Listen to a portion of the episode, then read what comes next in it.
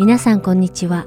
ハートソウル福音放送8月27日の日本語放送をお聞きいただいています。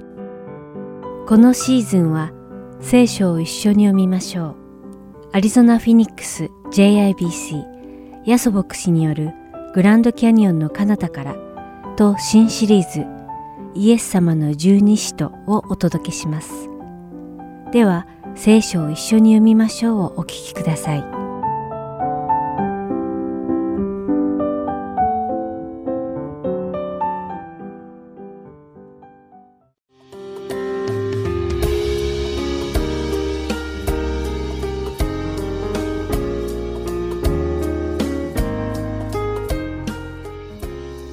皆さんこんにちは。聖書を一緒に読みましょうのお時間です。お相手はダイヤモンド優子がお送りします。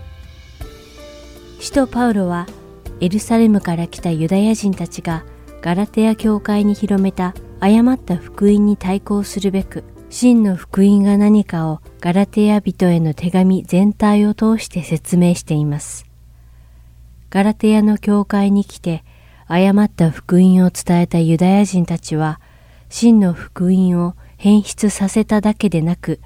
使徒パウロの使徒としての資格についても疑問を抱かせました。彼らの主張によると、パウロには使徒としての資格がないので、パウロの教えはエルサレムにいる教会の指導者たちの教えとは異なるとあらぬ噂を立てたのです。その噂に対してパウロは自分の使徒の正当性の弁明を今日皆さんと一緒にお読みするガラテヤ人への手紙2章1節から10節に記しています。ではまず2章1節と2節を読んでみましょう。それから14年経って私はバルナバと一緒にテトスも連れて再びエルサレムに登りました。それは啓示によって登ったのです。そして違法人の間で私の述べている福音を人々の前に示し、主だった人たちには個人的にそうしました。それは私が力を尽くして今走っていること、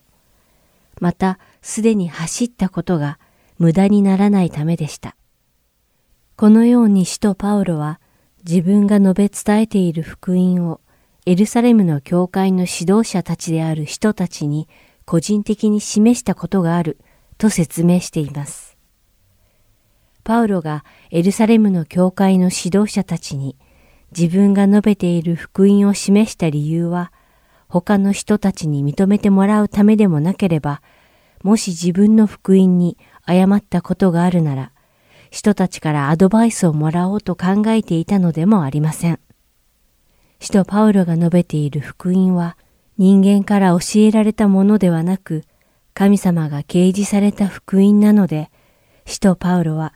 自分が違法人たちに述べ伝えている福音と人たちがユダヤ人たちに伝えている福音が同じ福音であるか確かめたいと考えたからなのです。そしてパウロの福音を聞いたエルサレムの教会の指導者たちはパウロが伝えている福音とペテロが伝えている福音が同じものであることを認めました。これはエルサレム教会の指導者たちが神様がペテロをユダヤ人たちのための使徒としてパウロを違法人たちのための使徒として立てられたことを認めたということになります。そういうわけでパウロはガラテヤ教会の人々にこれ以上偽りの福音を伝える人たちに惑わされずパウロが述べ伝えた正しい福音をしっかりと抱いて真理のうちにとどまるべきだと説明したのです。皆さんはいかがですか？皆さんに伝えられた福音は聖書に示されている神様が掲示された福音でしょうか？あるいは人によって変質された福音でしょうか？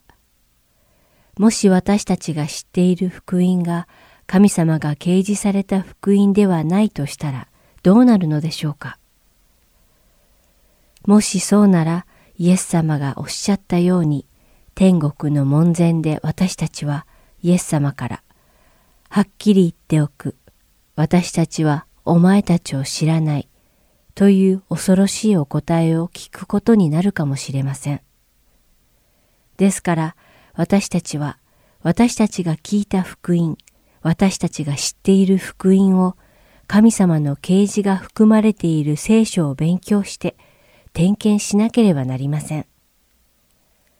この放送をお聞きの皆様が正しい福音を勉強し、その神様の素晴らしい恵みに導かれることを願います。それではお祈りします。愛する天の父なる神様、皆を賛美いたします。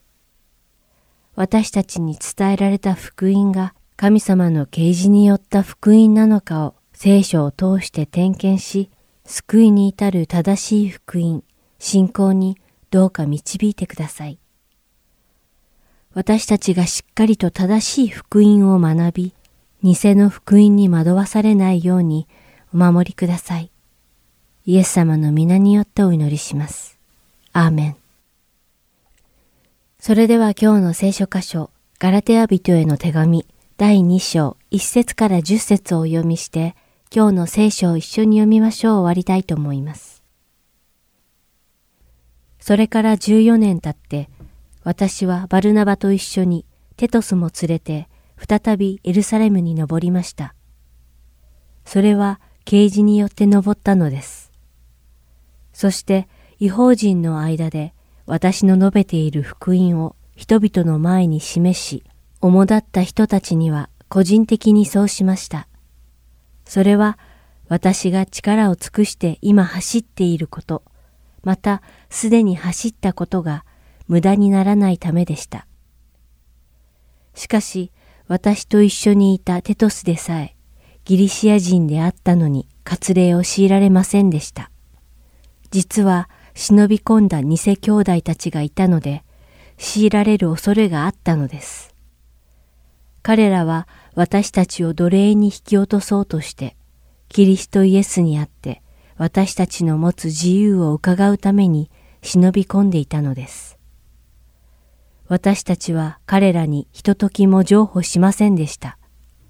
それは福音の真理があなた方の間で常に保たれるためです。そして主だったものと見られていた人たちからは、彼らがどれほどの人たちであるにしても、私には問題ではありません。神は人を分け隔てなさいません。その主だった人たちには私に対して何も付け加えることをしませんでした。それどころか、ペテロが割礼を受けた者への福音を委ねられているように、私が割礼を受けない者への福音を委ねられていることを理解してくれました。ペテロに見業をなして、割礼を受けた者への使徒となさった方が、私にも見業をなして、違法人への使徒としてくださったのです。そして私に与えられたこの恵みを認め、柱として重んじられているヤコブとケパとヨハネが私とバルナバに交わりの印として右手を差し伸べました。それは私たちが違法人のところへ行き、彼らが割礼を受けた人々のところへ行くためです。ただ私たちが貧しい人たちをいつも顧みるようにとのことでしたが、そのことなら私も大いに努めてきたところです。今日も聖書を一緒に読みましょうにお付き合いいただきありがとうございました。お相手はダイヤモンド優子でした。それではまた来週お会いしましょう。さようなら。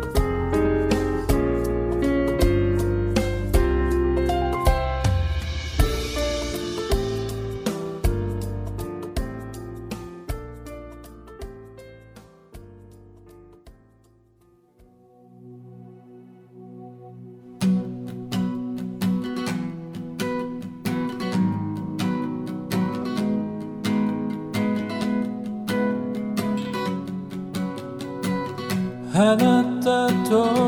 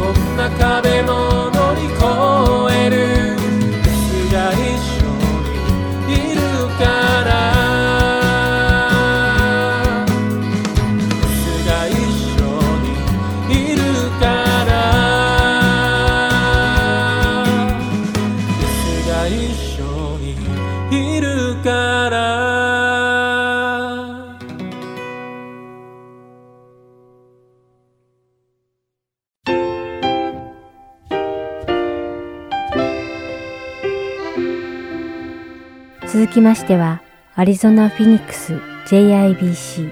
ヤソ牧師によるグランドキャニオンの彼方からお聞きください。今日のタイトルは、例えばです。ヤソ先生のお話を通して、皆様が恵みのひとときを送られることを願います。はい、今からですね、あのお話ししますけども、聖書はですね、えっ、とマタイの13章です。はい。ですから聖書を持っている方、持ってない方はもちろん画面に出ますからそちらもご覧いただきたいと思うんですが、はい。それではですね、えーまず今日のタイトルはですね、例えばというタイトルですね。例えばというタイトルです。まずは背景ですね、このマタイの13章の、まあ、バックグラウンド、背景をまずお話ししてから13章読みますね。ローマ書の10章の17節にこう書いてありますね。信仰は聞くことに始まり、聞くことはキリストについての御言葉によるのですと書いてあります。つまり信仰というのはですね、イエス様の話された言葉からこう生まれてくるというわけでありますね。では、イエス様の話されたことということでですね、いくつかいろいろとお話があるんですけど、例えばですね、マタイの5章の2節こう書いてありますね。イエスは口を開き、彼に答えて言われた。心の貧しい者は幸いです。天の御国はその人のものだからです。まあ、この中でですね、まあ、天の御国という話が出てきましたね。またですね、マタイの6章の10節にこういう言葉が書いてあります。御国が来ますように。神の御国とも言われたりしますね。ねまたは天の御国とも言われます。まあ、この6章の10節というのは実はですね、主の祈りという有名な祈りの中にもですね、この御国が来るようにという祈りをしましょうと書いてますね。まあ、神の国、または天国が来るようにという、まあ、お祈りしましょうとこう書いてあるでは、この天国とか神の御国とは何なんでしょうか？なんか分かってるような分かんないような内容でございます。それを説明したのが実はマタイの13章なんですね。えー、皆さんの中でですね、納豆を食べたことある人いますか？ね、手挙げてない人もいらっしゃいますけど、横にですね、鼻をつまんでる人の絵があると思うんですけど、私はですね、納豆はですね、ずっと食べられなかったんですよ。臭くて。しかしまあね、だんだん食べれるようになったわけですけども、この納豆の味をですね、納豆を食べたことがない方に何て説明したらいいでしょうね？例えば、マットさん、I'm gonna、ね、ask you, how do you say 納豆 taste in English? How are you gonna explain? Uh, it's like stinky, but it's still good. If once you pass the gag reflex, it's good. 吐き出しそうな気持ちを乗り越えると美味しくなるというすごい食べ物ですね。ね、そのエクスプラネーション食べたいと思う方いらっしゃるかどうかしらそれは健康にいいってねいうことですね納豆の味がどういう味かということをなかなか説明するのも難しいわけです同じように神の御国神の国天国がどういうことかということを口で説明するとしようとなかなか難しいそこでイエス様は例えばこういうものですよということで例え話を用いられたわけです。ですからマタイの13章はたくさんの例え話が出てきます。全般的なことを少し話したいと思うんですけど例え話。例え話はですねどういう内容かと言いますと例え話とは何かディフィニションを言いますと聞く人が日常的に体験できることを使って体験したことのないことを伝えるというものでありますですから聖書解釈の原則というふうに画面に出ておりますけども例え話が教えようとしている一つの真理が何かということを探すと大体例え話の意味が分かってきますということなのでそういう前置きを置きましてマタイの13章を見ていきたいと思うんですけどいくつかありますからですね、ちょっと飛び回りますけど、例え話ですね、まず31節の例え話を見たいと思います。はい、31節から言いますけど、こう書いてあります。イエスはまた別の例えを彼らに示して言われた。天の御国は、からし種のようなものです。それを取って畑にまくと、どんな種よりも小さいのですが、成長すると、どの野菜よりも大きくなり、空の鳥が来て、その枝に巣を作るほどの木になります。33節イエス様はもう一つの例え話されましたイエスはまた別の例えを話された天の御国はパンの種のようなものです女がパン種を取って3サトンの粉の中に入れると全体が膨らんできますはい、まあ、先ほどね愛さんがねあの実際に見せてくださいましたけどもパン種を取ってですね粉の中に入れると、まあ、膨らんでくるというわけですよね。この2つの例えを最初に紹介させていただきましたけどもこの2つの例えを通して何をイエス様が教えたいのかメインポイントとは一体何なんでしょう？一つ目ここで学ぶことができるのは神の国というのは広がるということをですね学ぶことができると思います。つまり神の国というのは出だしは小さいかもしれません。しかしどんどん大きくなる膨らんでいくというわけです。確かにですねイスラエルの歴史を見ていくときにイエス様がですね教えられた教えというのもイエスラエルに広がりそして今や全世界に広がっていきましたねまたこれ開かなくて結構ですけどマタイの12の28でこうイエス様がおっしゃいましたしかし私が神の御霊によって悪霊どもを追い出しているならもう神の国はあなた方のところに来ているのです。はい。ここで神の国はもう来ているというふうに言いましたね。ですからまあ、私たちは神の国、または天の国というふうに言ったりしますけど、まあ、天の国というとなんかこう死んだ後に行くようなイメージがありますけども、その神の国、または天国というのはもう来てるんだというふうにイエス様はここでおっしゃってますね。ですから、まあ、今の世の中でもですね、本当にイエス様の名前によって祈るときに、まあ、悪い霊が追い出されるということがありますけども、神の国が来ているからそういうことが起こるわけですね。はい。まあ、神の国はもう来ている。しかし、今度ピリピ書の3章の20節にこう書いてあります。けれども私たちの国籍は天にあります。そこから主イエス・キリストが救い主としておいでになるのを私たちは待ち望んでいます。まあ、神の国というのはまだ天国にあって、まだ先のような、まだ体験してないような、そんなイメージがここからですね、ニュアンスを感じることができます。つまり神の国というのはすでに起こっているわけですけどもまだ完全には来てないということをここから学ぶことができますですから今の世の中ですね私たちの心を悩ませる本当にさまざまな悪の問題まあそういう悪の問題というのが今でも世の中にあるわけですまた病気が起こったりすることもありますですから神の国というのはその病のないようですね本当に幸せな世界でありますけども今でもですねそして病とかまた悪の問題というのが今でもこうはびこっているわけです。しかし完全にですね100%それが起こるのは将来かもしれませんがそれまでどんどんどんどん広がり続けていきます。マタイの24章の14節でこの御国の福音は全世界に述べ伝えられて全ての国民に明かされそれから終わりの日が来ます。神の国は出だしは小さいかもしれません。しかしどんどんどんどん大きくなる。またあなたの友達が救われるでしょう。そのように神の国というのはどんどん広がっていくわけなんです。ですから私たちはそのように家族のために祈り友達のために祈るわけですね。まあ今のこれですねコロナの時代はですね特に口コミというのが大事になってきます。ぜひ皆さんですね家族お友達にこの YouTube のことまたは教会のこの礼拝のことを教えてあげてください。2番目に例え話から学ぶこと。それは神の国には最高の価値があるということ。マタイの13章に戻りますけども今日これがテキストですからこのまま13章開いておいてください。13章の44節からこういうことが書いてあります。天の御国は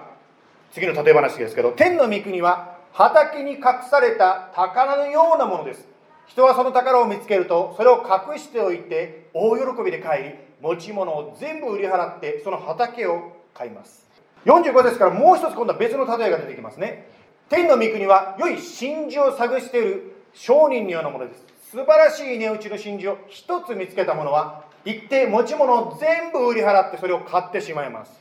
この2つの例え話ともですね何を教えてるのかメインポイントは何かと考えた時にやはりすごい価値があるということをですねそこから知ることができます。ですから神の国には最高の価値があるんだよっていうことをここで学ぶことができます。まあ、ニュース見てますとですね今なんかクリスマスのねあの何ですかプレゼントがねこれがいいあれがいいというですねもうニュースで出ておりますけども何としても欲しいものがあるならばそれに向かってですね喜んで働くわけですね。犠牲も惜しまないわけですね。同じようにですね今の2つの例え話から分かることは天の御国というのは非常に価値があるということですね。まあ、本当に私たちの必要を満たす心を満たすものがこの神の国にあるということを知ることができます美味しいものを食べて楽しい経験しても人生の虚しさというのは残ってしまうのが現実であります。素晴らしい環境はですね人間関係もマンネリ化するかもしれません。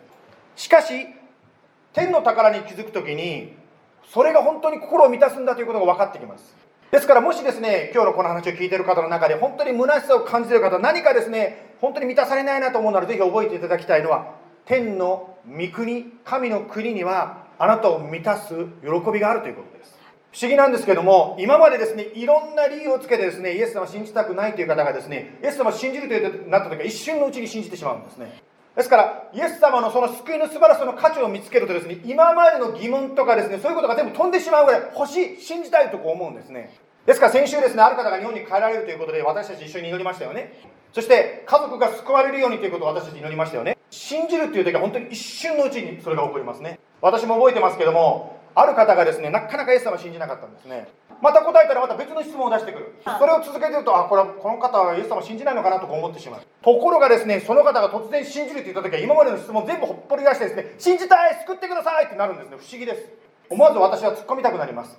えあの質問答えてないのにどうしてあなた信じるって言うんですか？と思わず言いたくなっちゃうんですね。そんなことどうでもいいという形でですねその方は信じますとおっしゃいますね。ですから本当にですね皆さんが家族や友達のために祈ってる時にイエス様信じるという時はそのようにですね心を開いて何が何でも信じたいっていう時が必ず来るわけです。その時を探すわけですね。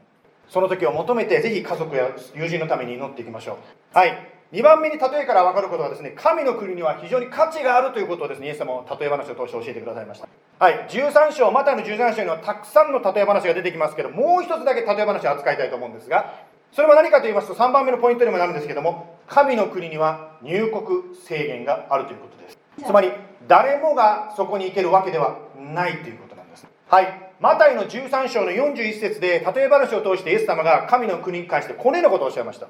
人の子はつまりこれはあのイエス様のことですけども人の子はその見つかりたちを使わします。彼らはつまずきを与える者や不法を与える者たちを皆三国から取り集めて火の燃えるのに投げ込みます。彼らはそこで泣いて歯ぎしりするのです。また同じことをですね今度は47節でイエス様また別に例えを使って説明されました。天の御国は海に戻してあらゆる種類の魚を集める地引き網のようなものです。網がいっぱいになると岸に引き上げ座り込んで良いものは器に入れ悪いものは捨てるのです。はい。言いたいことはですねここの2つの例えを通してイエス様が天の国はどういう場所だということを教えてるんでしょうか。何がポイントだったんでしょうか。つまり神の国というのは入国制限がある。つまり誰もが入りたいんだけども全員が全員入れるものじゃなくて入れる人と入れない人が出てくるということを教えておられます。神様は私たち人間に自由意志というものをくださったんですね。その自由意志を通して私たちは神に従う自由もあれば神に背く自由も神様与えてくださったんですね。イエス様はあなたに無理やり従わせるようなことはなさいません。それが神様のくださった私たち人間に対する自由であります。その自由を生かしてイエス様の招きに応えるのか応えないのかは私たち一人一人のチョイスにかかってるわけです。これは子育てをしてる親御さんも感じると思うんですけど子供を無理やり従わせることもできるかもしれませんが子供のチョイスに合わせる。まあそんな感じでしょうかね。まあ神様の場合はですね私たちにチョイスを与えてくださってるわけですね。まあそのようにですね、まあ、チョイスがあるわけですけどもイエス様はですねそのことに関してマタイの13章の今度は14節でこのように語っております。こうしてイザヤ預言者イザヤの告げた預言が彼らの上に実現したのです。あなた方は確かに聞きはするが決して悟らない。確かに見てはいるが決してわからない。この民の心は鈍くなりその耳は遠くなり目はつぶっているからである。それは彼らがその目で見その耳で聞きその心で悟って立ち返り私に癒されることのないためである。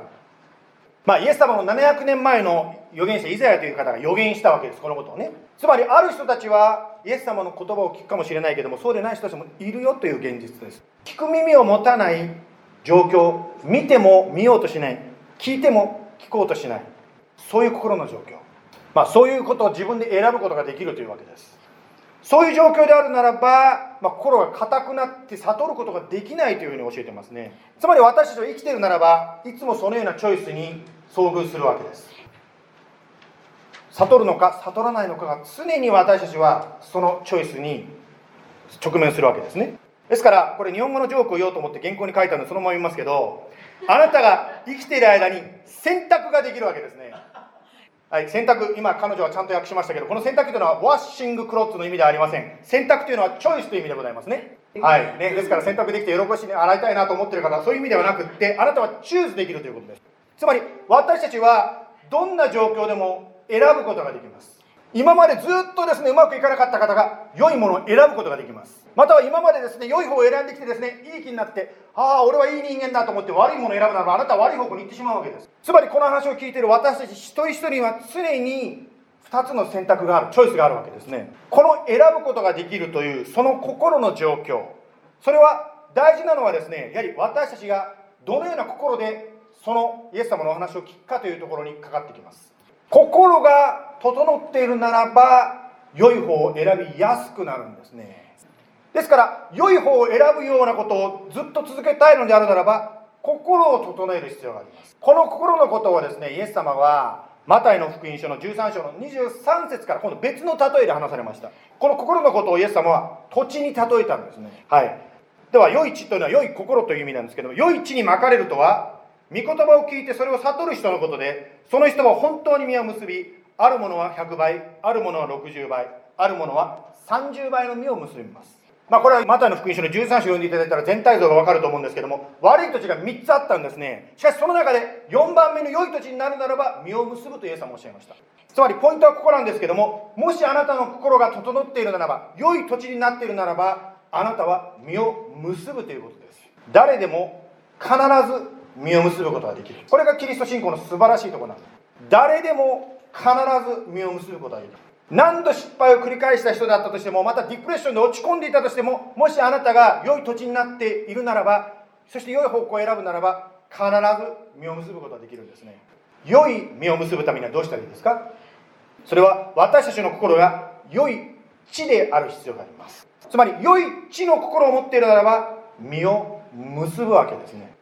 私たちはですねいろいろと他の人と自分と比べた時にですねあの人は幸せそうだな私は幸せじゃないなとかいろいろ他人と比べると思うんですけどそういう必要はないわけですね。または過去にとどまっている必要もありません。過去に誰かに傷つけられたことをですねずっと思い出してそこに過去にとどまることもできるでしょう。しかし過去にとどまっているということはかえってあなたを過去に縛りつけてしまっているわけなんです。また例えば他人に何かされた時にですね聖書が教えていることイエス様の教えていることは何かと言いますとその人を許せとおっしゃってます。その人をあなたは許して今つまり特にこの良い土地になることにフォーカスしていくわけですね。あなたがもし良い土地になって良い実を結ぶことにフォーカスしていくならばあなたの人生は本当に幸せな良い実を結ぶ人生に変わっていくわけです。はい。ですからですね今日は例え話でいくつかいろんなことをお話しましたけども大事なことはですね私たちが実を結ぶ人生を送ろうということ。これが大事なことであります。ですから実を結ぶためにということでですね皆さんにこの紙をお配りさせていただいたわけですねまあ、この紙が実はこの実を結ぶ人生を送る、まあ、送り方の一つの学びであります実を結ぶ人生を送るためには私たちは神様の言葉の聞き方に注意する必要がありますですから、御言葉はですね、まあ、このようにですね、メッセージや、またはスモールグループや、または YouTube や、またいろんなところで私たちは御言葉を聞くことができますけども、問題は私たちがどのような気持ちで聞いてるか、どのような心の状況で聞いてるかであります。はい、ここにも書いてありますけども、問題が実は聞くことに関してあります。プロブレム。72時間後に私たちは聞いたことのなんとかパーセントを忘れてしまうと書いてあります。はい、72時間後に私たちは何パーセント忘れると思いますか？95%ということはほとんど忘れてしまうということです。私はよく自分の娘の名前を忘れますけどあこれただのバカですね。言いたいことはだから95%ほとんど忘れてるということです。これは人間の現実であります。ですからということで1番ですけど私たちは神様の御言葉を聞く準備を熱心にする必要があります。つまり御言葉を聞くというのはですね聞く前の準備から大事なんです。1番目のポイントそこに書いてますね紙にね。ですから皆さん礼拝に来てですね賛美をしたりするのはどうしてですか？賛美をすることを通して私たちの心を整えていってるんです。ですから御言葉は聞く前の心の準備が大事になります。紙に書いてますけども聞く耳のあるものは聞きなさいとイエス様おっしゃいましたね。みんな耳は持ってるんですけど聞く耳を持つかどうかが大事になります。私自身もですねこれは非常にもういつもチャレンジなんですけどやっぱり聞く耳がなくて聞いてることはしょっちゅうですねあのあります。ね聞きながらこの話知ってるなんて思ってですねもう私は聞いてないんですその話を。ですからイエス様はここおっしゃったように聞く耳が必要だ。本当に私たちはイエス様の言葉を聞こうという心の備えが大事になります。では聞く耳をどうやって備えたらいいんですか？はいそこのプリントの2番が備え方の一つ書いてあります。神様の御言葉を聞くことを妨げる態度を改めましょうと書いてますまあ、今日のそのマタイの福音書の13章の話が書いてありますけどもですから御言葉を聞く妨げる態度を改めましょうこれがポイントですね2番例えば妨げる態度ということでまあ、このマタイの13章に載ってることで一番、閉じた心っていうのが書いてますね。閉じた心、恐れやプライド、苦々しい思いが妨げていないか。はい、これが一番ですね。自分でこの質問に考えてみるわけですね。2番、表面的な心でいないかどうか。自分は本当に御言葉を聞きたいと求めているかどうか。また3番目ですね。上の空の心、神様が語られている言葉に集中しているかどうか。ですから私も実はですね、賛美しながら時々こういうこと考えるんですよ。閉じた心か、または表面的な心か、または上の空の心か、賛美しながらですね、自分の心のことをこう考えてみるんですね。そうして心を整えて、そしてイエス様の御言葉を聞こうとするわけですね。で、気づいたらどうするかというと、裏側を回していただいてですね、3番のところがありますけども、3番にこう書いてますね、思いつく罪を祈りで告白しましょう。聖書のこれは約束ですけども、こう書いてあります。もし私たちが自分の罪を言い表すなら、神は真実で正しい方ですから、その罪を許し、すべての悪から私たちを清めてくださる。ですから、あ、ちょっと心が整ってないなと思うならば、イエス様ごめんなさいと言って、賛美中の中でもこう祈るわけですね。まあ、賛美中ですから、賛美リーダーの方はできないと思うんですけどですね、賛美しながら途中でですね、賛美リーダーの方がですね、能見さんが I'm sorry Jesus って言い始めるとですね、みんな歌えなくなってしまうんですけど、まあ、賛美リーダー以外の方はですね、心の中であの祈ることができますよね。はい。そしてですね、えそのノートの続きですけども、ですから全ての汚れや溢れる悪を捨て去り、心に植え付けられている御言葉を素直に受け入れなさい。ですから神様にごめんなさいというならば、あなたの心に素直さが出てきます。つまり、罪が心に入ってくるとですね、素直さが取れてしまうんですね。つまり、せっかくイエス様がですね、約束してくださった言葉を聞いても、えー、そんなわけになるわけじゃないだろうと思って素直さがなくなってしまうんですね。つまり信仰というのは言い方を変えるならばどれだけイエス様の言葉に素直についていけるかどうかということでありますまあ皆さんもですねこう神様にこうついていく中で不安に思ったり本当かなと思った経験があると思うんですがしかしイエス様についていったら本当にそうなったという経験をされた方いらっしゃると思います私もですね先週あることがあった時にですね、はあ、これ本当になるのかなと思ったんですけど全然そういう方向に向かっていかないんですよね。しかし神様は御言葉で大丈夫だとおっしゃってるから信頼したらですねその通りに後でなっていったわけですね。ですから私たちが本当に神様の前に素直にその通りだと思って受け入れて信じて生きるならばイエス様のそのようなですね素晴らしいことを体験できる。実を結ぶことができる。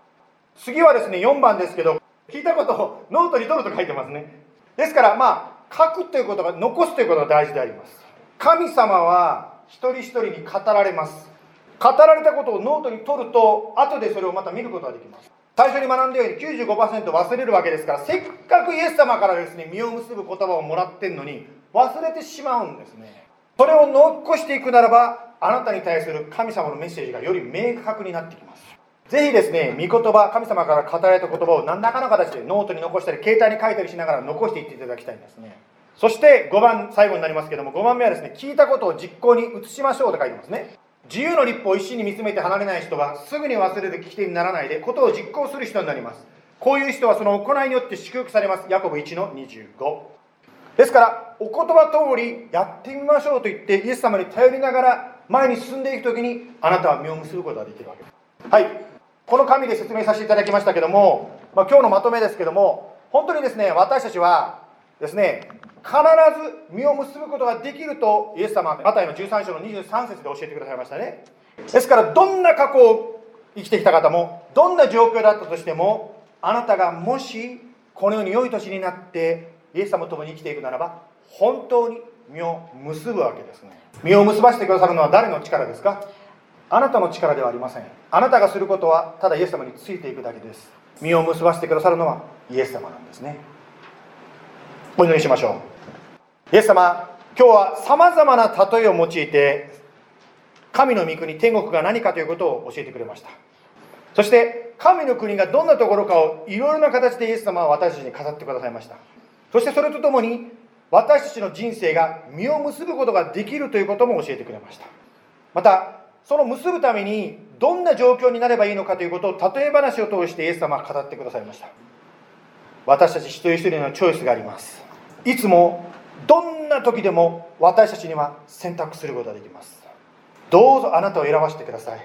どうぞ良い土地と私たちの心をすることができるようにどうか助けてください。そしてこの話を聞いてる一人でも誰かが本当に神様のことを選んだ時に得られるその実を結ぶということを今週体験できるように導いてください。時々あなたの道は私たちの頭で考えている道とは反対の方向に行くことがあります。しかしあなたを選ぶ時に私たちの考えを超えたもっと素晴らしいものがそこにあります。どうぞその体験生きているイエス様の体験をお一人お一人ができるように神様今週一人一人を導いてください。どうぞイエス様の祝福がありますように。イエス様の名前によって祈ります。アメン。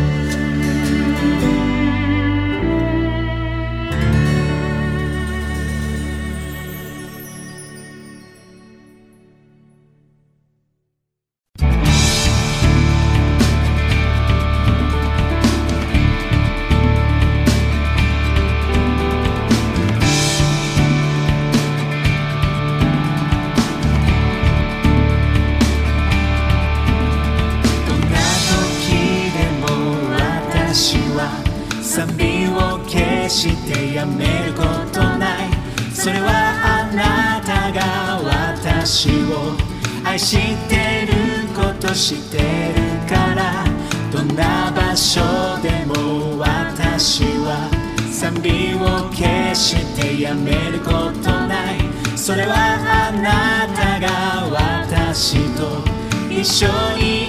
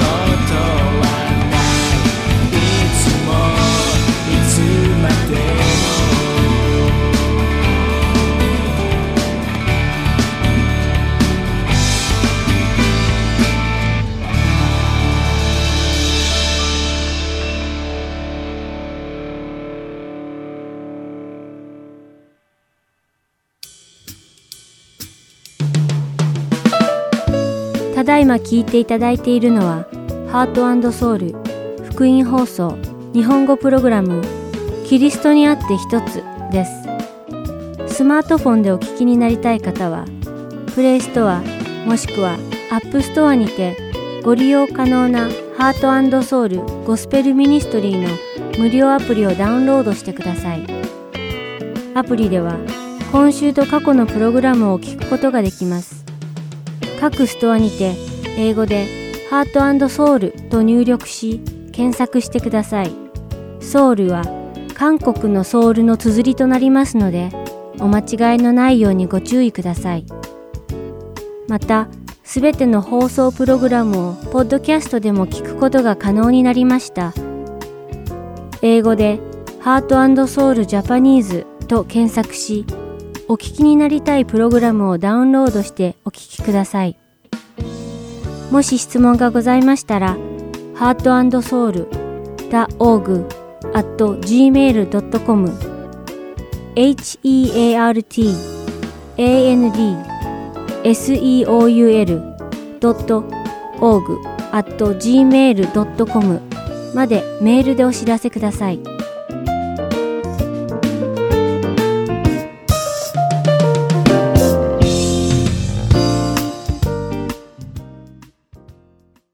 では、イエス様の十二使徒をお聞きください。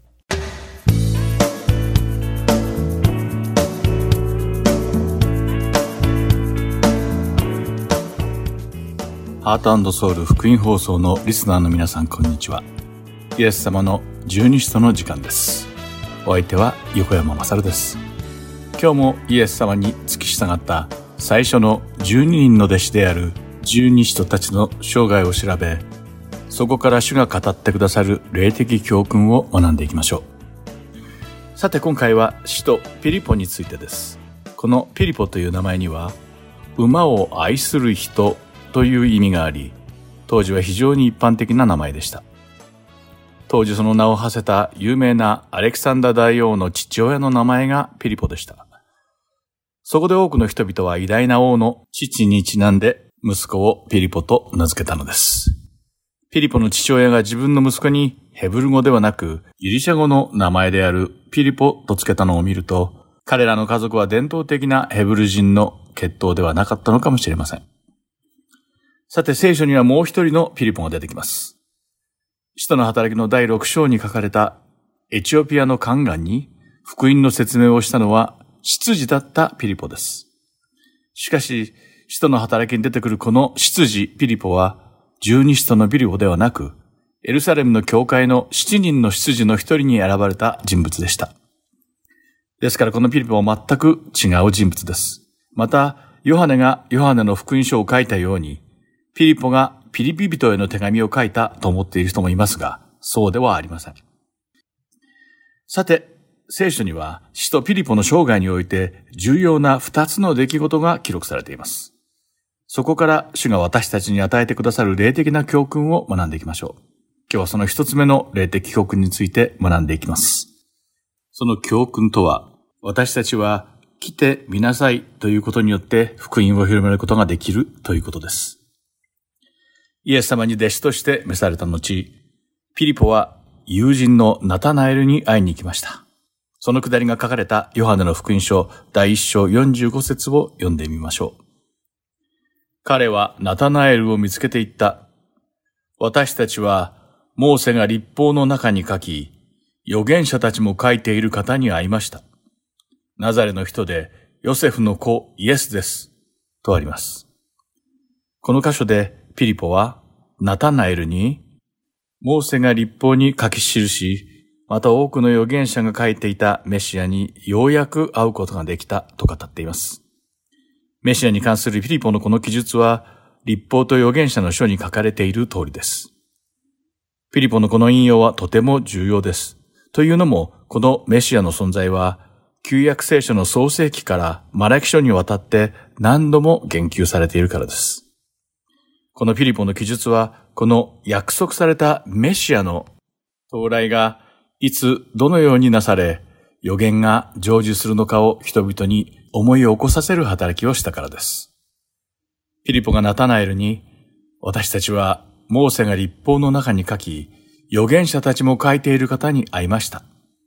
ナザレの人でヨセフの子イエスです。と興奮を抑えられずに話したとき、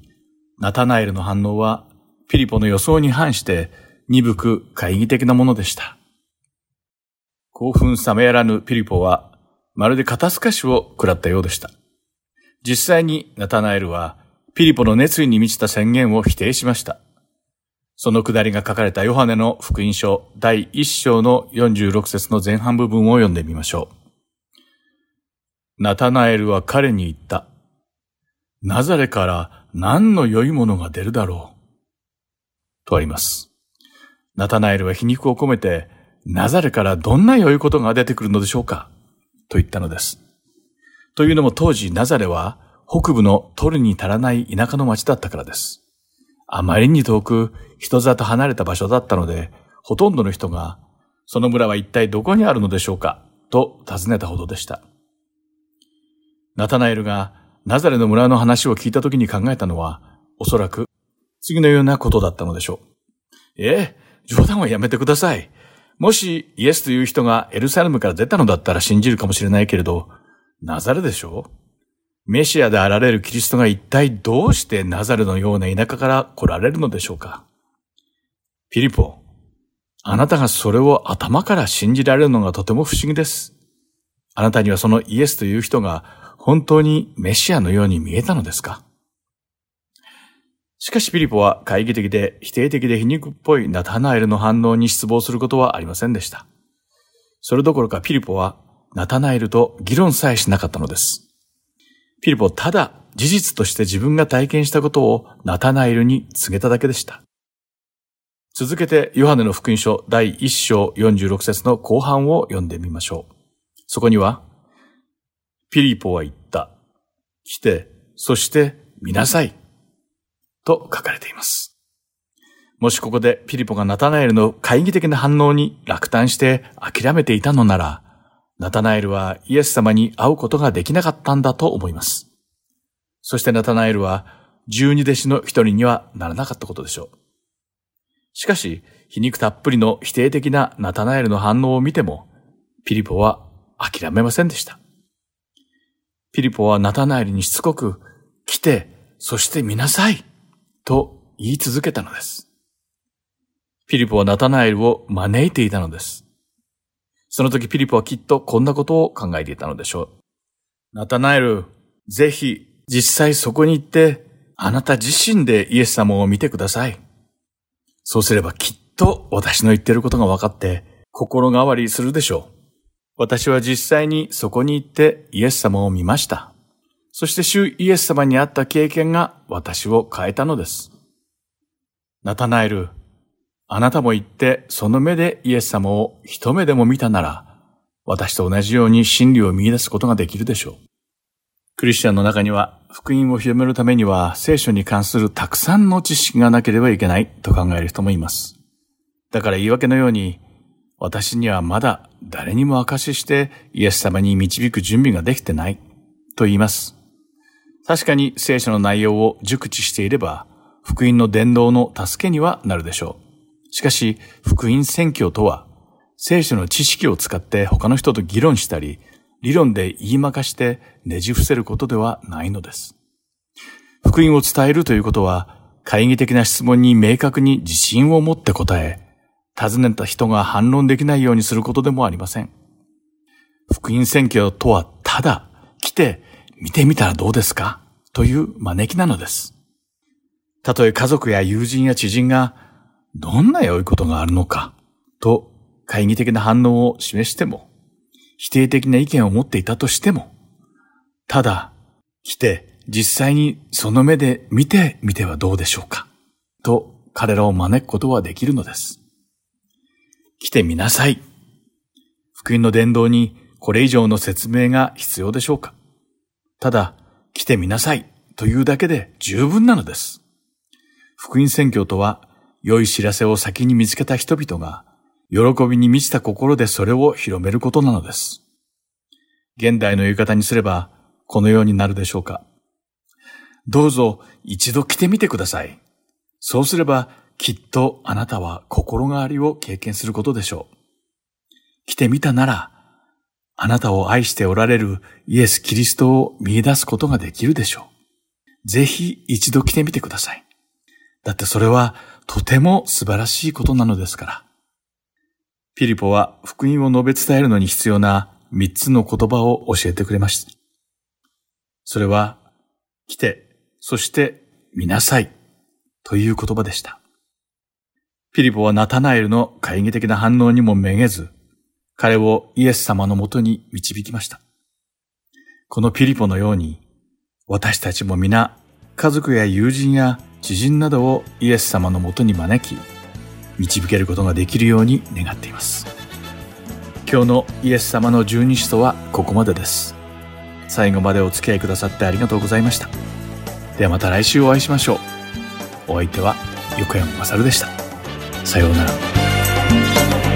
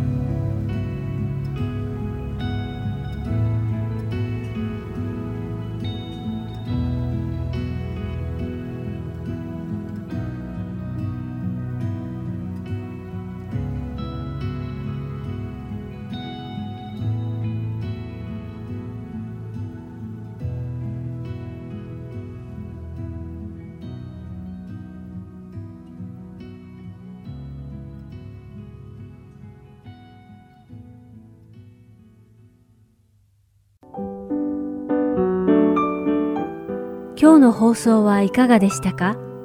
最後までお付き合いくださりありがとうございました。また来週お会いしましょう。